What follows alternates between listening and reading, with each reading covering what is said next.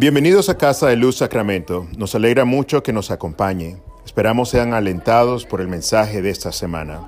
Que la gracia del Señor Jesucristo sea siempre con ustedes. mí, pero también por este por los otros hermanos que, que dirigen esta, esta congregación. Es cierto, es, un, es una, una lucha constante, no solamente con eh, las dificultades que presenta dirigir a la, a la iglesia. Los niños ya se fueron, si no se han ido pueden pasar a sus clases. Pero también por pero también porque nuestras vidas están constantemente bajo el escrutinio de otros y bajo los ataques del enemigo. Solo para disipar las dudas, no vayan a creer ustedes que este que algo muy grave está pasando en, en- en la familia de un servidor. Ah, es solo que hemos experimentado algunas, algunas dificultades. Mi esposa perdió su trabajo recientemente, mi hija Abby sufrió un, un ataque en la escuela, unas muchachas la, la golpearon. Este, ya está bien, gracias a Dios, no la pongan en evidencia. Mi hermano acaba de sufrir un, este, un ataque cerebral. ah, y tenemos otras cosas ahí que están en la, en, la, lista, pero Dios es bueno, hermanos, Dios es fiel y, y como dice Silvio, sí, sí prestamos atención a las artimañas del enemigo, pero a mí me gusta prestar mucha más atención a la obra de Dios y a lo que Dios está haciendo entre nosotros. Recuerdo hace muchos años, esto es paréntesis, un, un hermano a quien yo visitaba, un joven hermano que estaba comenzando a dirigir una iglesia, llegaba yo a su casa y, casi siempre que llegaba me decía, me decía, hermano, pastor, me decía, puedes sentirlo, puedes sentirlo. Y le decía yo, ¿qué hermano?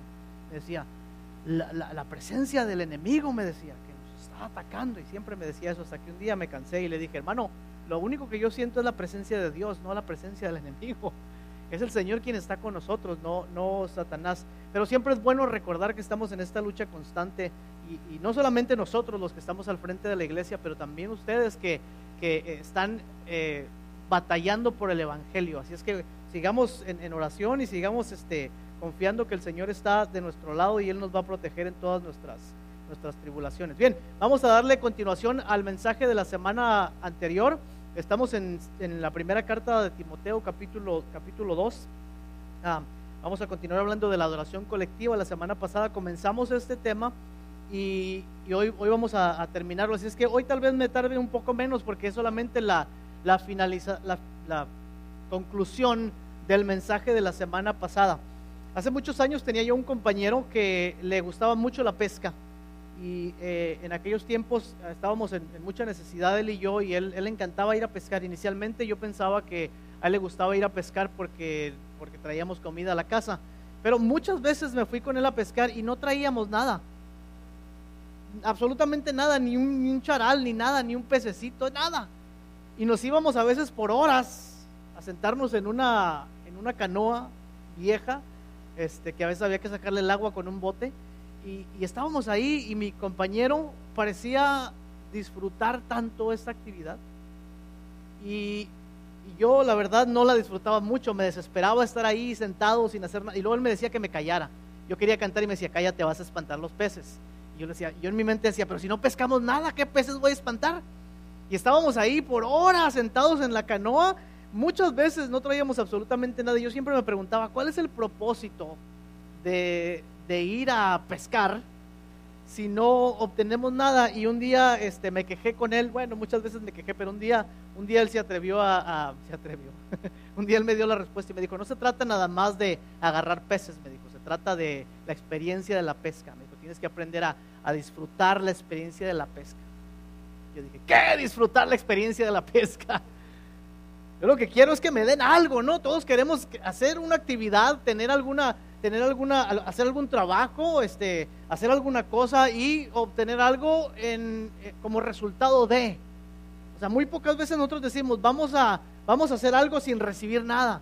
La mayoría de las cosas, incluso aquellas que nos gustan, ¿verdad? Aquellas cosas que apreciamos, que, que deseamos hacer, regularmente las hacemos porque nos proveen algo. Incluso el tiempo de descanso, ver una película, estar con un amigo, este, leer un libro, qué sé yo. Incluso estas cosas las hacemos a veces no solo por el placer de hacerlas, sino porque creemos que van a proveer algo para nuestras vidas. ¿no? Vemos una película esperando que nos va a proveer algo de entretenimiento, nos va a desestresar, nos va a dar una oportunidad de, bueno, a las esposas una oportunidad de platicar por dos horas con sus maridos. ¿No la agarraron, verdad?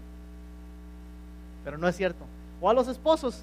Mi esposo y yo nos sentamos a ver una película y no vemos nada. Es, platicar y platicar. Pero está bien. Y estas cosas nosotros esperamos que nos den algo en, de regreso. Quizá algo tangible, algo que podamos tener como trabajar por dinero o, por obtener algo. O algo intangible como, como la amistad de alguien o un bonito tiempo o el descanso. Y es muy difícil, y usted, usted tiene que estar conmigo de acuerdo en esto, es muy difícil cuando hacemos cosas esperando algo de regreso y no recibimos nada.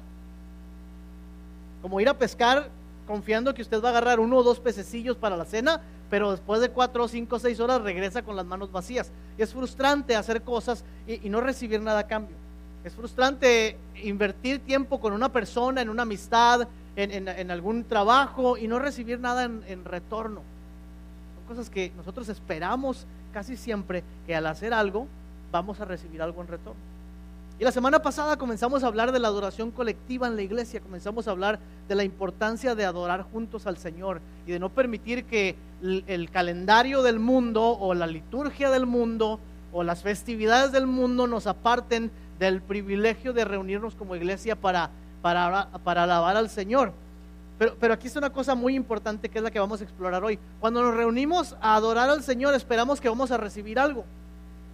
Pero la realidad es que cuando la iglesia se junta a adorar al Señor, nunca recibe nada. Nunca recibe nada. Siempre lo da todo. El verdadero acto de adoración es un sacrificio. Es el que adora entregando todo al que es digno de adoración. Es que regresemos a, primera de Timoteo capítulo, capítulo 2. La semana pasada hicimos el hicimos esta la primera parte por lo menos y repasamos un poquito la segunda, de que lo que Pablo parece estarle diciendo a la iglesia cuando envía a Timoteo a, rectificar a la iglesia, cuando le envía a, corregir a la iglesia, lo que parece estar diciendo es que no permitan que nada les impida reunirse a adorar al Señor, que no se distraigan, que no pierdan su tiempo con fábulas, con, con demasiados estudios bíblicos que los llenan de conocimiento, pero no los llevan a ninguna forma de piedad, que no se que no se entretengan con otras cosas y los empieza a animar a que cuando se reúnan eh, tomen en consideración el propósito de la iglesia al reunirse y el propósito, uno de los principales que decíamos la vez pasada, es que la iglesia es el agente de Dios en la tierra y la iglesia es la que intercede por quienes no pueden interceder y ora por los miembros y hay, hay una cosa hermosa que ocurre cuando la iglesia se junta y Pablo le pone el dedo en el renglón y dice, cuando ustedes se junten, júntense para orar entre las muchas otras cosas que hacemos, júntense para buscar al Señor. ¿Por qué? ¿Por qué es importante esto? Lo, explica, lo expliqué un poco la semana pasada y lo he explicado un montón de veces antes en, detalle, pero necesito seguir repitiendo esto porque es vital para, para nosotros como iglesia comprender lo que es la verdadera adoración al Señor. La adoración colectiva de la iglesia es más que un requisito religioso de la vida del creyente. Es más que el deber del cristiano. Muchas veces nosotros vemos e, esto que estamos haciendo hoy como, como el deber de los cristianos. Tenemos que juntarnos porque, porque tenemos que juntarnos. Y ese es, ese es 101, ¿no? Ese es el, el, punto más, más bajo, el punto inicial del entendimiento de la vida cristiana. Pues hay que ir porque hay que ir. Pero ese no es el propósito principal. Hay mucho más que eso. La, única transformación que ocurre en la vida de la gente o la vida del cristiano es cuando nos encontramos con la gracia de Dios. Y no hay otro sitio, escuchen esto, no hay otro sitio, no hay otro momento. Por eso es que, paréntesis, la iglesia le ha puesto atención en otros, en otros tiempos y en otras épocas a los edificios, por ejemplo, a la decoración en el edificio. Es decir, ¿qué hay en este lugar que nos, que nos, que nos anima a pensar en la grandeza de Dios? La iglesia moderna ha perdido esas, esas habilidades. ¿Qué hay aquí que nos dice, oh, Dios es grande? que repensar estas cosas. Entonces, cuando nos reunimos para buscar al Señor, cuando estamos juntos, nos encontramos con la gracia de Dios. Ahora, no hay otro sitio, no hay otro momento, no hay otra circunstancia en nuestras vidas que remotamente se parezca a lo que hacemos hoy. Es decir, cada domingo que nos reunimos para buscar al Señor. ¿Cuántos de ustedes tienen un devocional personal en, casas? ¿Cuántos de ustedes se levantan temprano y oran, leen la Biblia? Son los medios de la gracia. Dios nos habla a través de eso. Nos habla a través de la oración. Nosotros le hablamos a Él a través de la oración. ¿Cuántos de ustedes se juntan con otras dos, tres personas por ahí a, a veces a un grupo de oración o esto o lo otro. Bien, por aquellos que lo hacen, ¿verdad? Bien, por aquellos que están que son disciplinados con su vida espiritual. Pero ninguna de esas cosas es tan poderosa como lo que ocurre cuando estamos aquí juntos. Porque cuando estamos acá juntos, no solamente les dije la semana pasada, nos encontramos nosotros con Dios, sino que Dios se encuentra con nosotros. A ver, voy a decir esto otra vez para que nos, para que nos caiga el 20, como decíamos cuando éramos chiquillos, ¿verdad? Dios está en medio de nosotros hoy. Miren, de verdad, no, no, es una ilusión, no es como que, ah, sí, confiamos que Dios está en medio. No, no, la escritura nos promete que cuando el pueblo de Dios se reúne para adorarle, dice, Dios está en medio de ellos. Dios está aquí con nosotros hoy. No en una forma tangible, porque, porque entonces Dios dejaría de ser Dios, ¿verdad? Dios está aquí entre nosotros, no solamente ardiendo en nuestros corazones, que es como muchas veces lo percibimos, pero hermanos, Dios está aquí con nosotros. En ningún otro lugar en el día, en la semana, en el momento, en ningún otro lugar experimentamos a Dios, a la presencia de Dios, como cuando nos reunimos a adorar al Señor. la segunda razón que decía yo la semana pasada, les estoy dando un repaso breve, tiene que ver con lo que he explicado acerca de la manera como los seres humanos somos formados. Alguien dijo por ahí que los seres humanos somos criaturas de adoración, es decir, que fuimos creados fundamentalmente para adorar algo o a alguien. Dígame si esto no es cierto.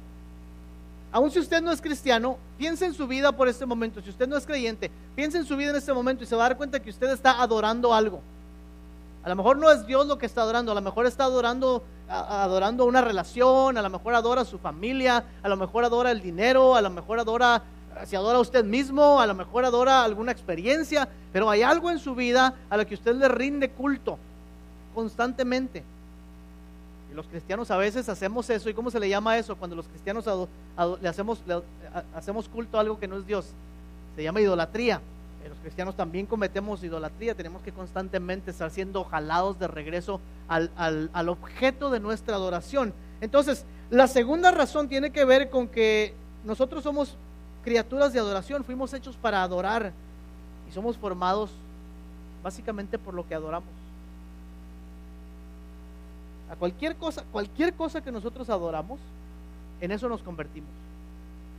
Puede ser algo bueno, puede ser algo malo.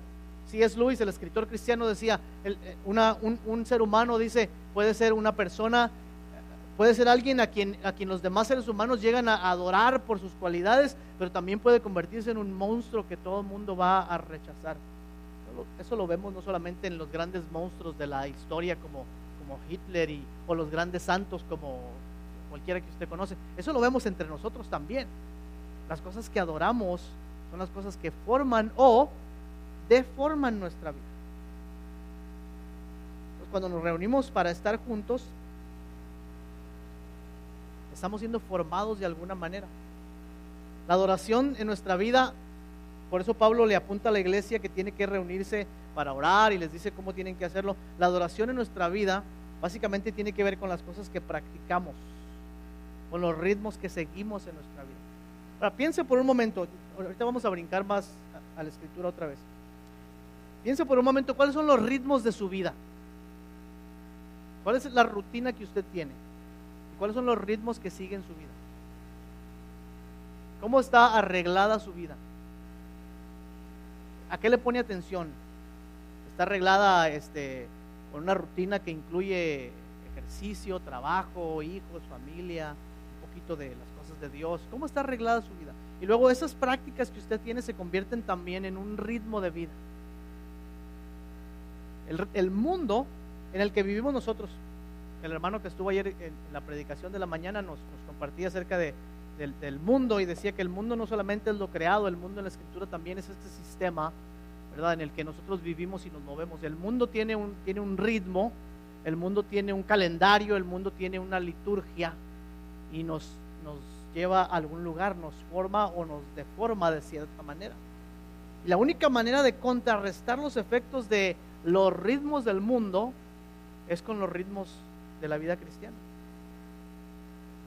Solamente así podemos contrarrestar lo que está pasando.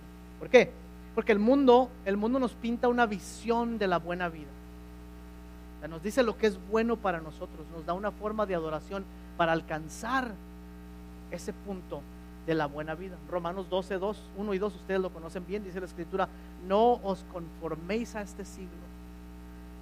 Se conformen a este siglo. El mundo tiene una manera en que nos hace adorar ciertas cosas y esa adoración nos lleva a un final en nuestra vida, a una visión de la buena vida.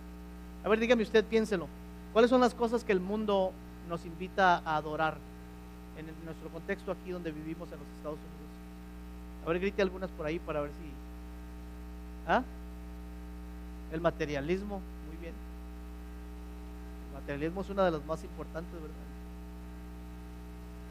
Nosotros mismos, nuestro, nuestra, nuestra vida, el individualismo, el materialismo y el individualismo son dos de las, de las, de las cosas más, más terribles que el mundo nos, nos invita a adorar y nos quiere convertir en, en algo de eso. Perseguir todo el dinero que podamos, todos los bienes que podamos, hay que, hay que ser lo mejor que podamos, este, hay que tener el mejor cuerpo y hay que, eh, si, si, es, si es posible este, cambiarnos la cara, pues nos cambiamos la cara y lo que sea, con tal de, de con tal de, de, vernos mejor. No tomen esto como una crítica a ninguno de ustedes en particular. Esto es una crítica de la cultura del mundo en que nosotros vivimos. Tampoco estoy diciendo que no se arreglen, hermanos. No vayan a decir, ay, no, pues el pastor dijo que ya llegan todos despeinados en la mañana, ¿verdad? Nada de eso. Pero el mundo nos pinta esta visión de la buena vida y nos, nos deforma. También el reino de Dios nos pinta una visión de la buena vida y nos forma en las virtudes de Cristo. Ahora, aquí es donde reside el problema principal de la adoración y por qué Pablo le está diciendo a la iglesia, ustedes, los hombres, levanten manos santas sin ira ni contienda para orar, oren por los reyes, oren por, los, por las autoridades, oren por, los, por los otros hijos de Dios, oren por la iglesia en otras partes del mundo. Aquí es donde está el conflicto o, la dificultad de la adoración colectiva. Y es que, la, como dije antes, la adoración colectiva del pueblo de Dios no nos provee nada a nosotros. Nada. ¿Qué nos da a nosotros hacer esto? Nada. Venimos a rendirnos, venimos a, venimos a reconocer que somos, somos disfuncionales. Primero que hacemos cuando nos reunimos y confesamos nuestro pecado, ¿qué estamos confesando? Que somos, somos espiritualmente disfuncionales. Estamos, estamos este, quebrados y parchados. Y que no, no podemos por nosotros mismos hacer nada y confiamos en, en, Dios y en su perdón. Seguimos adorando al Señor y en lugar de ver hacia nosotros y nuestra grandeza y todo lo que hemos alcanzado, extendemos nuestras manos al cielo y decimos, cuán grande es Dios cuán misericordioso y santo y bueno y divino es el Señor. Y qué gran amor ha tenido en enviar a su Hijo Jesucristo para morir por nuestros pecados. Y qué hermoso es Dios que nos ha dado su Espíritu. No hay nada de individualismo en eso. Estamos saliendo de nosotros mismos y nos extendemos hacia un Dios que está por encima de la creación, está por encima de lo creado. Extendemos nuestras manos y decimos, oh Señor, gracias. Y cuando hacemos eso decimos, no hay nada en nosotros mismos, ningún recurso digno de alabanza. El único que es digno de alabanza es nuestro Dios. Y lo confesamos. Escuchamos las palabras del Evangelio y somos recordados de la vida de Cristo, de su sufrimiento, de su agonía, de su muerte y su resurrección. Y nos damos cuenta que por nuestra causa y por nuestros méritos y nuestras buenas obras, nunca pudiéramos agradar a Dios, nunca seremos justificados ante Él, nunca pudiéramos ser salvos. Dios lo hizo en su misericordia.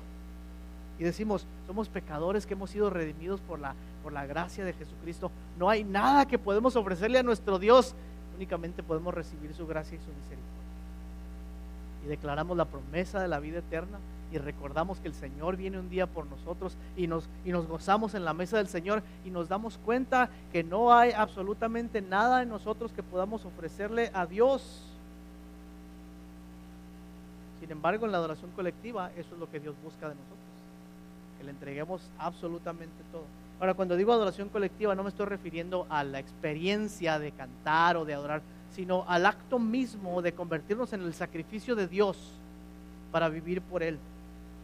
Y ese es el conflicto otra vez, que no, no nos provee nada a nosotros. Vea lo que estamos diciendo. ¿En qué mundo, en qué oferta, en qué trabajo usted da todo lo que tiene sin esperar nada a cambio?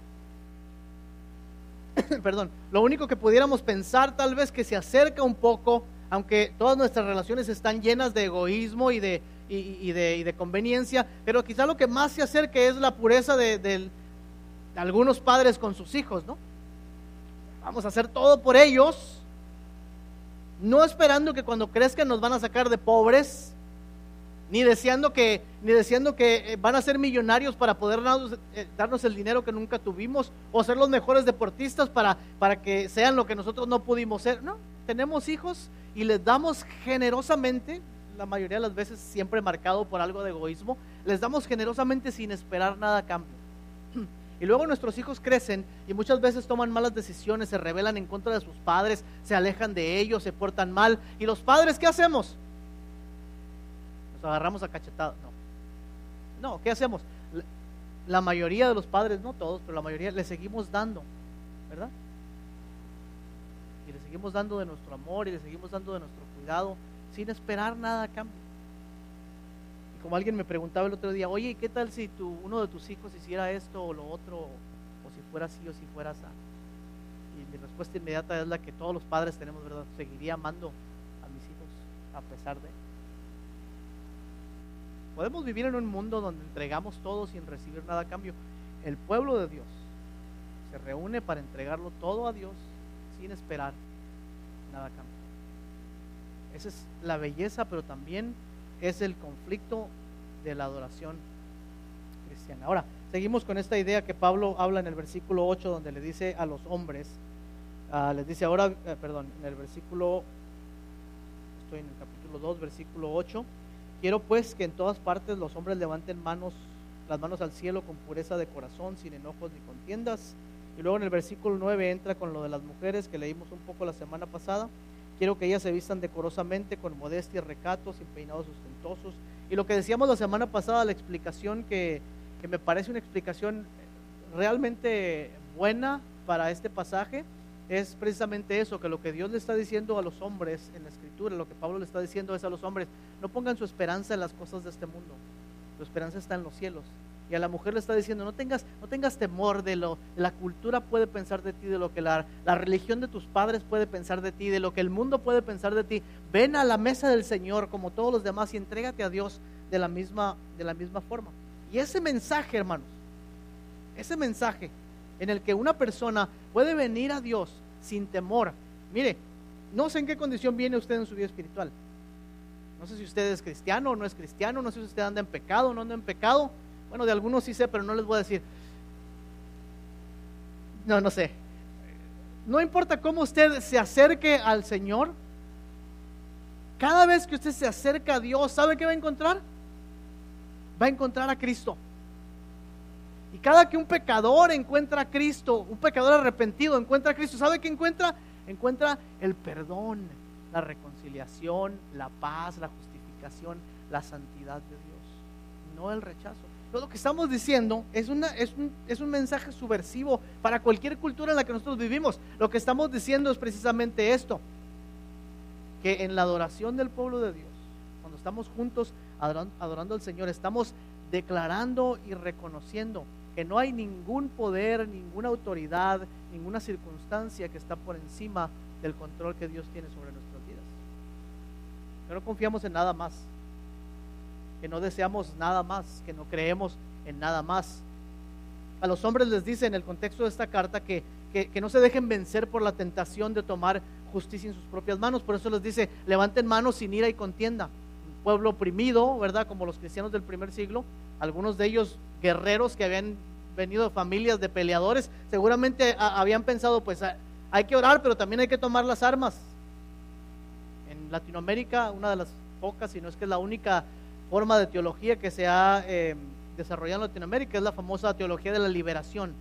La teología de la liberación que nace hace muchos años atrás por la opresión de los países, básicamente dice, hay que orar, pero hay que tomar las armas. Y lo que Pablo está diciendo, está diciendo, hay que orar con manos santas, sin ira y sin contienda. Qué mensaje tan subversivo, ¿verdad? Cuando todo lo que nos dicen en el mundo es, si alguien te la hace, alguien te la paga, si alguien, Si alguien te da una, tú dale dos. Si alguien te quita, quítale más. Si te pegan una vez, pega más fuerte. Ese mensaje lo recibimos entre nosotros desde que somos niños y, viene desde los poderes más altos de nuestro país. Si alguien me pega, yo pego doble. Un mensaje anti-cristiano. El mensaje de Cristo es, levanten sus manos, iglesia. Cuando hay un problema, levanten sus manos sin ira ni contienda. ¿Por qué? Busquen al Padre de, de las luces, al Padre de los Espíritus. Él es el único que tiene el, poder para cambiar nuestras circunstancias. La verdadera adoración al único Dios verdadero es un mensaje revolucionario de justicia y de amor subversivo. Miren, otra vez, cuando estamos aquí reunidos estamos declarando un mensaje subversivo a la humanidad. Un mensaje de rebeldía en contra de este mundo. ¿Sabe cuánta gente hoy está en su casa o dormido o en el, en el shopping center o, este, o haciendo cualquier otra cosa? Algunas cosas buenas, otras malas. ¿Sabe cuánta gente se quedó hoy en sus hogares sin hacer absolutamente nada? Pero este pueblo fue llamado a adorar a Dios. Este pueblo fue llamado. Este pueblo en la mañana cuando abrió sus ojos, cuando usted abrió sus ojos esta mañana, escuchó, escuchó la voz del Señor, no literalmente, pero escuchó el llamado de Dios por su espíritu como su pueblo que le dijo, hoy es el día del Señor, hoy vienes a adorar al Señor. Y usted preparó su desayuno, preparó su ropa, preparó su familia, preparó, preparó su cuerpo, preparó todo porque hoy usted fue llamado para adorar a Dios. Es un mensaje subversivo cuando todo el mundo está diciendo, hoy me preparo para el fútbol, hoy me preparo para el shopping center, hoy me preparo para mi familia, hoy me preparo para esto. Usted dijo, hoy me preparo para entregar mi cuerpo como un sacrificio vivo y santo y agradable a Dios. Ese es mi, mi culto verdadero, esa es mi forma de adoración. Es increíble y es subversivo. La adoración verdadera al Trino Dios, al Padre, al Verbo, al Espíritu Santo. Es la declaración de que en el, pueblo de Dios, el reino de Dios ha llegado. De que hay un nuevo rey y un nuevo Señor en nuestras vidas.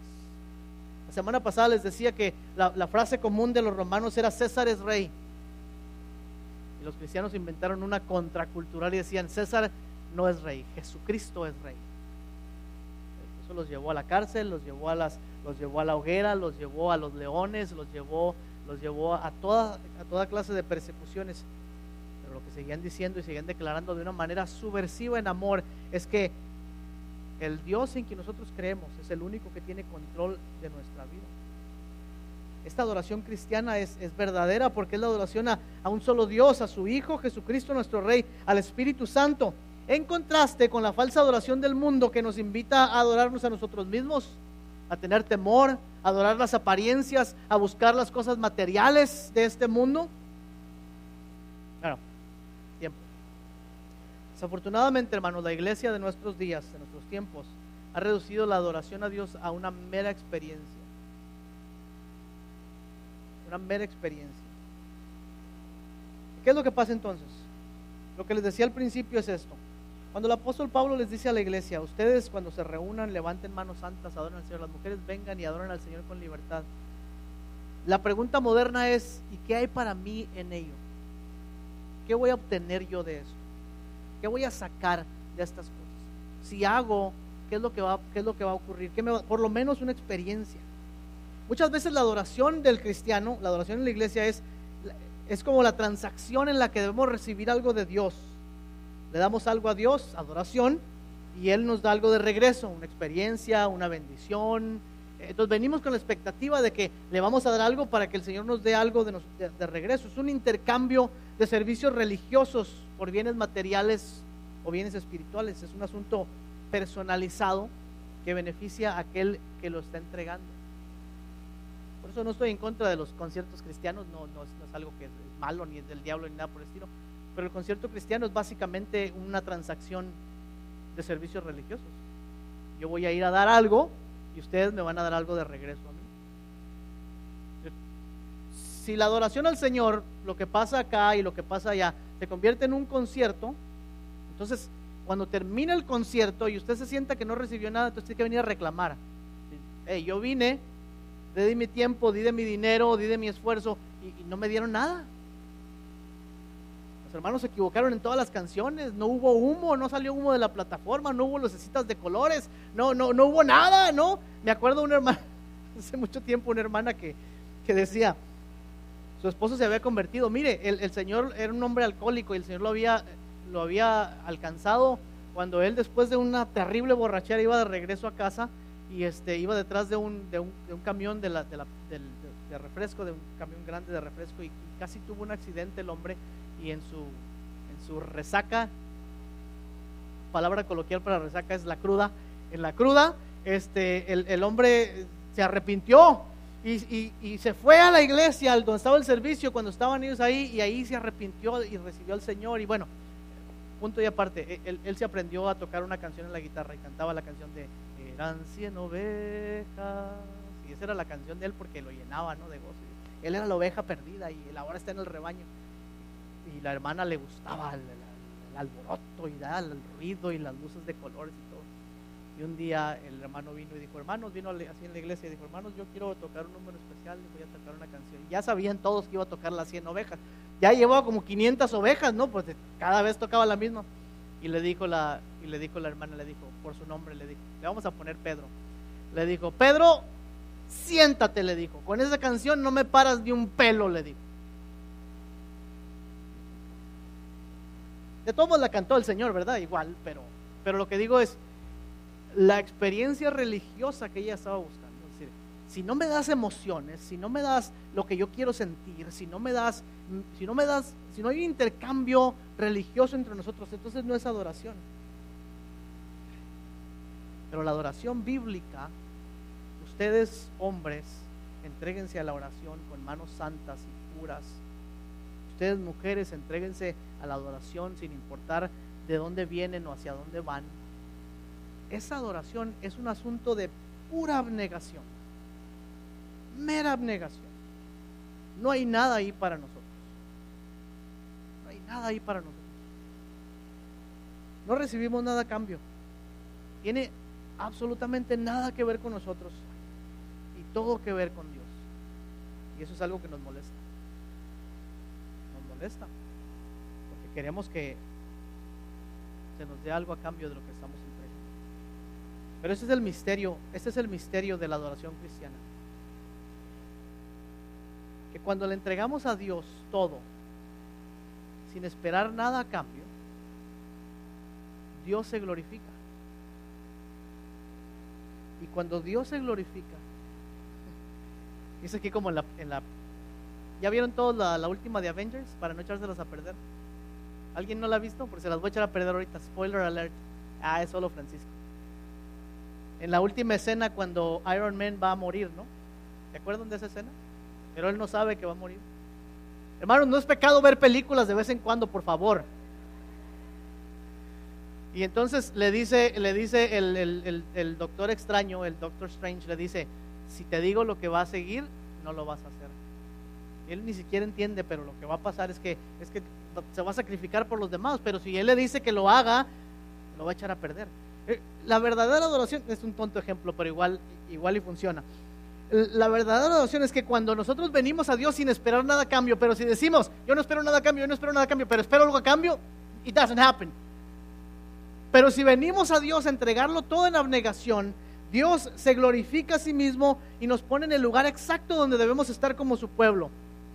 Cuando la iglesia adora al Señor, cuando la iglesia adora al Señor en oración, en, canto, en vida entera, cuando adora al Señor escuchando su palabra, cuando lo adora obedeciendo, cuando, cuando lo adora sin esperar nada a cambio, recibe no una experiencia, pero recibe al Señor mismo. Y como me dijo mi Abby cuando tenía como siete añitos y me dijo, ya lo entendí, me dijo. Ya lo entendí, papi. Le digo, ¿qué entendiste, Abby? Me dijo, el Salmo 23 dice, el Señor es mi pastor, nada me faltará. Papi, eso quiere decir que si yo tengo a Dios, no me falta absolutamente nada. Así cuando la iglesia viene al Señor, se entrega sin esperar nada a cambio, no recibe una experiencia de Dios, recibe al Señor mismo. Y el Señor mismo es suficiente para nosotros. ¿No ese es el corazón del Evangelio acaso? ¿No es el corazón del Evangelio que el Señor entregó todo sin esperar nada a cambio? ¿No es el autor de la vida el que murió por los pecados de la humanidad? ¿No es el eterno, el inmutable, el innombrable que tomó forma de hombre con un nombre en una, en una carpa de carne? ¿No fue aquel el que lo sabe todo y el que lo tiene todo, que se limitó al contexto de la vida humana? ¿No fue aquel que nos dijo, si alguno quiere ganar su vida, la perderá? Pero si alguno pierde su vida por mi causa, la ganará. Es en el Evangelio de Jesucristo y solamente en el Evangelio donde aprendemos a morir por Él, para vivir por Él. Y mientras que la Escritura dice en Corintios que al mundo esto le parecen patrañas, le parecen, le parecen cuentos, cuentos de niños, dice, este mensaje es el poder y la sabiduría de Dios. Que Dios envió a su Hijo Jesucristo a morir por nuestros pecados, para que nosotros seres humanos incapaces de conocer a Dios, vengamos a conocerle y a vivir una relación de amor con Él. Creer y recibir el Evangelio es la máxima expresión de adoración que el ser humano le da o le puede dar al Señor. En los versículos 4 y 6, Pablo vuelve a poner el Evangelio en el centro de su, de su discurso a la iglesia. Dice, pues Él quiere que todos sean salvos y lleguen a conocer la verdad, porque hay un solo Dios y un solo mediador entre Dios y los hombres, Jesucristo hombre. ¿Sabe lo que veo cuando nos reunimos los domingos? Veo una iglesia que adora. Una iglesia que poco a poco se está haciendo más responsable con su adoración a Dios. No solo me refiero a lo que hacemos cuando estamos juntos, pero a la vida que vivimos juntos. Ayer por la mañana el, grupo de oración que nuestro hermano Armando está dirigiendo cumplió un año. Un año orando fielmente por la iglesia.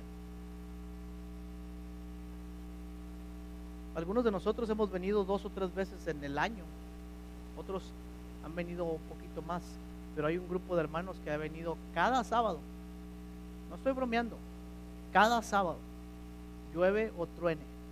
Han estado aquí a las 5.50, 10 para las 6 de la mañana, orando fielmente por la iglesia, orando por ustedes, los hermanos y las hermanas que vienen a ese grupo, a ellos les debemos, les debemos mucho como iglesia.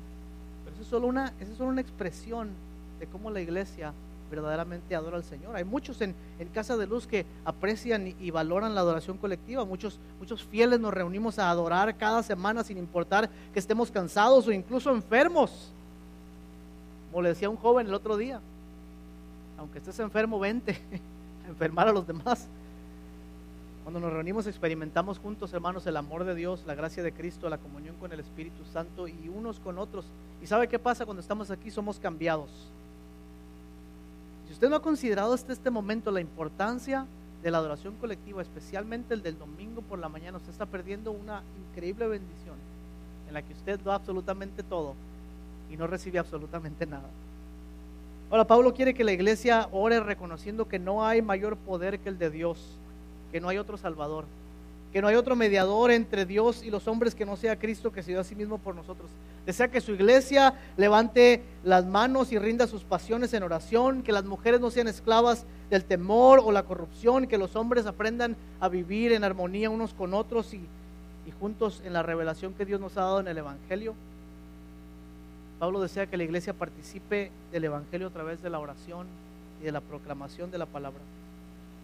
Yo le invito esta mañana a que se imagine usted cómo sería si usted viniera cada domingo con la expectativa de entregarlo todo para Dios. En lugar de venir pensando qué cosas les van a salir mal a los, a los hermanos sugieres o a los músicos o qué va a decir el pastor que cada domingo se le sale una que no se le debiera salir, en lugar de venir fijándose quién trajo esto de, de vestidura, quién trajo lo otro, en lugar de venir pensando a ver a qué hora se acaba porque si alcanzo a llegar a ver el partido, en lugar de que venga pensando a ver qué me van a dar este día, en lugar de todo eso, ¿cómo sería su vida si en lugar de un club social esto fuera el lugar donde nos encontramos con Dios. Y si usted se diera cuenta que no hay otro lugar en su vida, no hay otro espacio en su vida donde usted puede encontrarse con Dios y con su pueblo de esta manera, ¿cómo sería de distinta la manera en que usted percibe los domingos por la mañana? La manera en que usted percibe su entrega al Señor. Que vuelva usted a sentir el fervor de adorar a Dios, de orar juntos, cantar alabanzas y cantos de gratitud y de exaltación a nuestro Dios. Porque la verdadera adoración, con eso terminamos, es un asunto de completa rendición.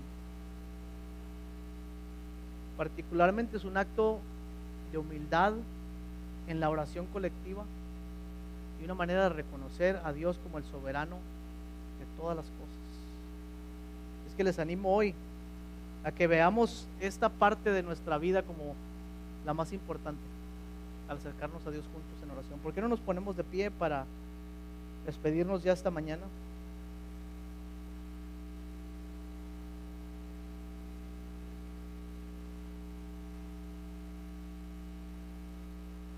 Oremos juntos, Dios Todopoderoso, que por Cristo tu Hijo único triunfaste de la muerte y nos abriste la puerta de la vida eterna. Te suplicamos humildemente que como nos previenes con tu gracia, inspirándonos buenos deseos, así por tu continuo ayuda y auxilio, los llevemos a efecto. Mediante Jesucristo nuestro Señor, que vive y reina contigo, y el Espíritu Santo, un solo Dios, por todos los siglos. Amén. Dice la escritura en Efesios 3:20, y aquel que es poderoso para hacer todas las cosas mucho más abundantemente de lo que pedimos o entendemos según el poder que actúa en nosotros. A Él sea la gloria en la iglesia, en Cristo Jesús, por todas las edades, por los siglos de los siglos. Amén. Estamos despedidos, que la gracia de Cristo sea con ustedes. Por favor, dense un saludo al salir